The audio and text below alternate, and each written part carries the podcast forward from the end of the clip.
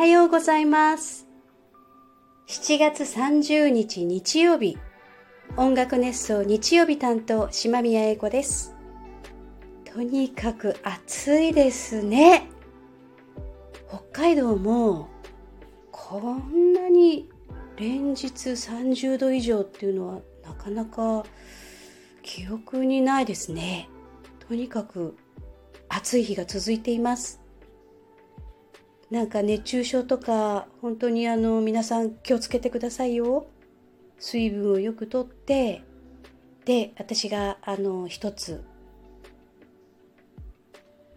お教えしましょう。貯めましたが貯めてる意味はありません。お教えしましょう。一つ良い方法があります。音楽熱奏はハートカンパニーの提供でお送りします。ハートカンパニーは音楽のプロデュース会社です。音楽制作、コンテンツ制作などをしています。私は須藤健一さんとの新ユニット、須藤宮として9月9日の音楽熱奏フェス 2023in 川口湖で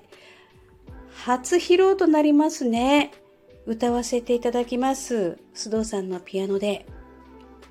もうお互いにね、曲を作り合って全部完成いたしました。実は9月10日のトークライブの方も出演させていただく予定です。ぜひぜひぜひ見届けてください。昨日土曜日は、えーセピアムーンレコーズ祭りハッピーフェスト2023というイベントに私もゲストとして参加させていただきました。で私のあの歌う曲数は1曲だけだったんですよ。あのまあいろんな方が出て人数も多かったので私は1曲だけ1曲入魂、うん、何をしようかな何を歌おうかなっていう感じだったんですけれどもちょうど前日が花火大会だったんですね金曜日。花火大会だし花火の歌かなって思った時に私の持ち歌でたった一曲花火の歌があります。それが光なでしこという曲です。これは2008年の、え2枚目のアルバム。そのものズバリタイトルが光なでしこというアルバムの中の挿入歌。タイトル曲ですね。になっている曲なんです。この光なでしこっていう響きがねとってもピーンときちゃってこれはあのその当時たまたま飛行機に乗っていたら飛行機に冊子が入ってますよねよくねその冊子の中をペラペラっとめくると特集が組んであってそれが「光なでしこ」っていうタイトルだったんですよ。えなんだろうなんて美しい響きだろうと思ってで読んでいくとそれは純国産の線香花火のことだったんですよね。手すきの和紙をあの草花のね天然の染料を使って染め上げて一本一本丁寧に作ってあるんですね。で火薬の部分は赤松のあの松の根の根っこのねそれを炭にした粉末なんですよ。それを火薬と調合するんですかね。で1日手でこよって作るので200本が限界なんですって。本当に貴重な国産の線香花火なんです。でやっぱりあの線香花火ってねまあ皆さんやったことあると思うんですけどこう見ていて儚いっていうか脆くて儚い感じだけれどもすごく玉がねバチバチバチバチバチってこう潔く綺麗に輝いてそしてボトンと落ちたりねシュッと消えたりするじゃないですか。蒸し暑い夏の夜にしゃがみ込んでね線香花火をしているなんかその姿にこう淡くて儚い恋の物語を結びつけて歌を作ってみたいなって思ったんです。その時。それで作った曲が「光なでしこ」っていうタイトルでね。一応あのー、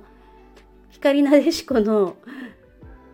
花火を作っている会社に問い合わせてそのタイトルをつく使ってもいいかっていうことは許可はいただいたんですね。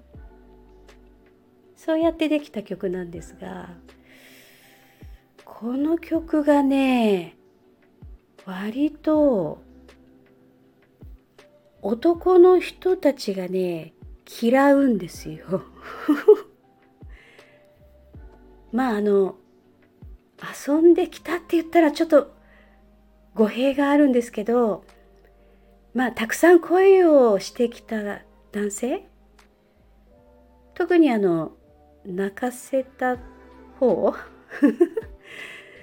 の人たちじゃないかなって思うんですけど聞いてられないですって言うんですよ。逃げ出したくなりますとかも言われたことあります。まああのそういう歌だってことですね。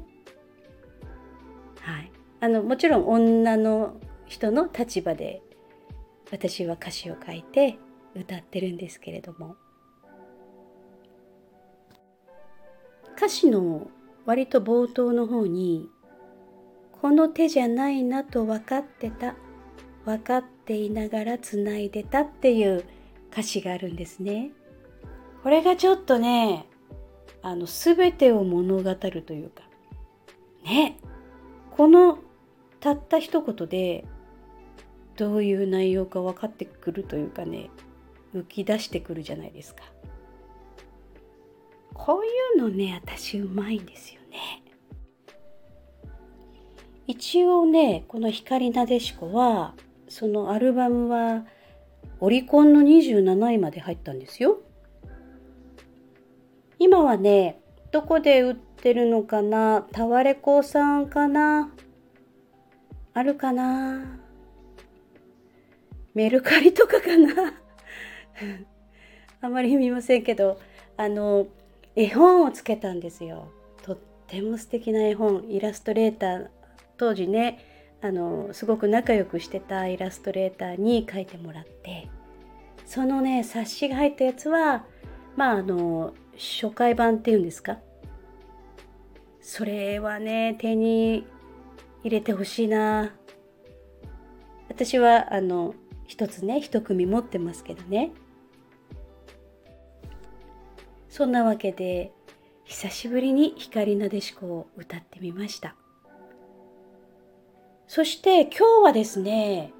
この後小樽牛尾祭りっていうのに参加してきます牛尾祭りはもう4回目の出出場なんですが、えっ、ー、と、クワドリフォリオという私の別ユニットで出ました。今まではね。そして今回は444というまた別ユニットで、えー、参加させていただきます。なんかディズニーのドローンとかドローンのショーとかあと今日は最終日なんですけれども花火大会もねあるので相当の人数が集まるみたいですねなのでちょっと早めに出てみようかなとは思ってるんですけれどもまあ是非あのこのラジオを聞いてねお近くに住んでる方がもしいればまあ今日は33度あるっていうから暑いですけどよかったらちょっとあの舞台見に来てください。3時50分から20分間のステージになります。すごい人が集まると思いますよ。あの食べ物屋さんなんかもねすごくたくさんあるので飲んだり食べたり周りではねすごい楽しいお祭りでまああの小樽の人たちがいろんな練り込みとかあの創作ダンスとかねいろいろやってくださってもう本当にステージの何て言うんですか隙間の時間がないぐらいもうずっとステージの上で何かやってるっていう感じですね。はい。まあ3日間本当にお天気が良すぎて、まあいろんな意味で大変だった面もあると思うんですけども今日はどうかな？ちょっと曇り予想なんだけどでも33度 あるっていうからね。まあでもほら本州なんか38度とか39度とかね下手したら40度なんてニュースで聞こえてくるので大変ですよね。本当に。どうなっちゃってんですかね？で最後にあの冒頭で言いましたけれども暑さ対策でねこれいいよっていうのあるんですよ。それはえ前回あの質問ってあのなんていうんですか？コメントいただいた時にその私が前回のそのアイコンっていうか写真がね、えー、発火のスプレーだったんですけどその発火のスプレーはななんか何の関係があるんですかっていう感じでねどうしてそれを載せたんですかってきっと気になったんでしょうね。それはこの暑さで私が毎日シュッシュッシュって頭にスプレーしてたんですよ。これ北見の発火って結構有名で北海道では知らない人はいないんですけどまあ強烈で。で本当に使いすぎるとねあの大変なことになるぐらい 寒くて。はい。なのでちょっと使い方は注意なんですけど私は3プッシュ手に取ってそしてその手をねこう両手をゴシゴシってして頭皮にもうマッサージする感じですね。そうするともう本当に氷水にね頭をつけてる感じです。だいたい15分から20分ぐらいかな。はもうずっと氷水に頭をあのつけて冷やしてるっていう感じなぐらいスースーするんですよ。だから気持ちよくあの眠れます 気持ちいいのかな？いや、気持ちいいですよ。ぜ、ぜひね、やってみてください。多分ね、通販とかでも手に入るんじゃないんでしょうかね。千歳空港なんかにはもう100%置いてるし、なんかどこかのコンビニにも置くようになったって書いてるけど、多分同等の方だと思いますね。ぜひゲットしてください。あの、本当にあの、いい発火なんですよこれが。はい。大変有名な北見の発火なんですけど発火ってすごくねいろんな効能があるのでね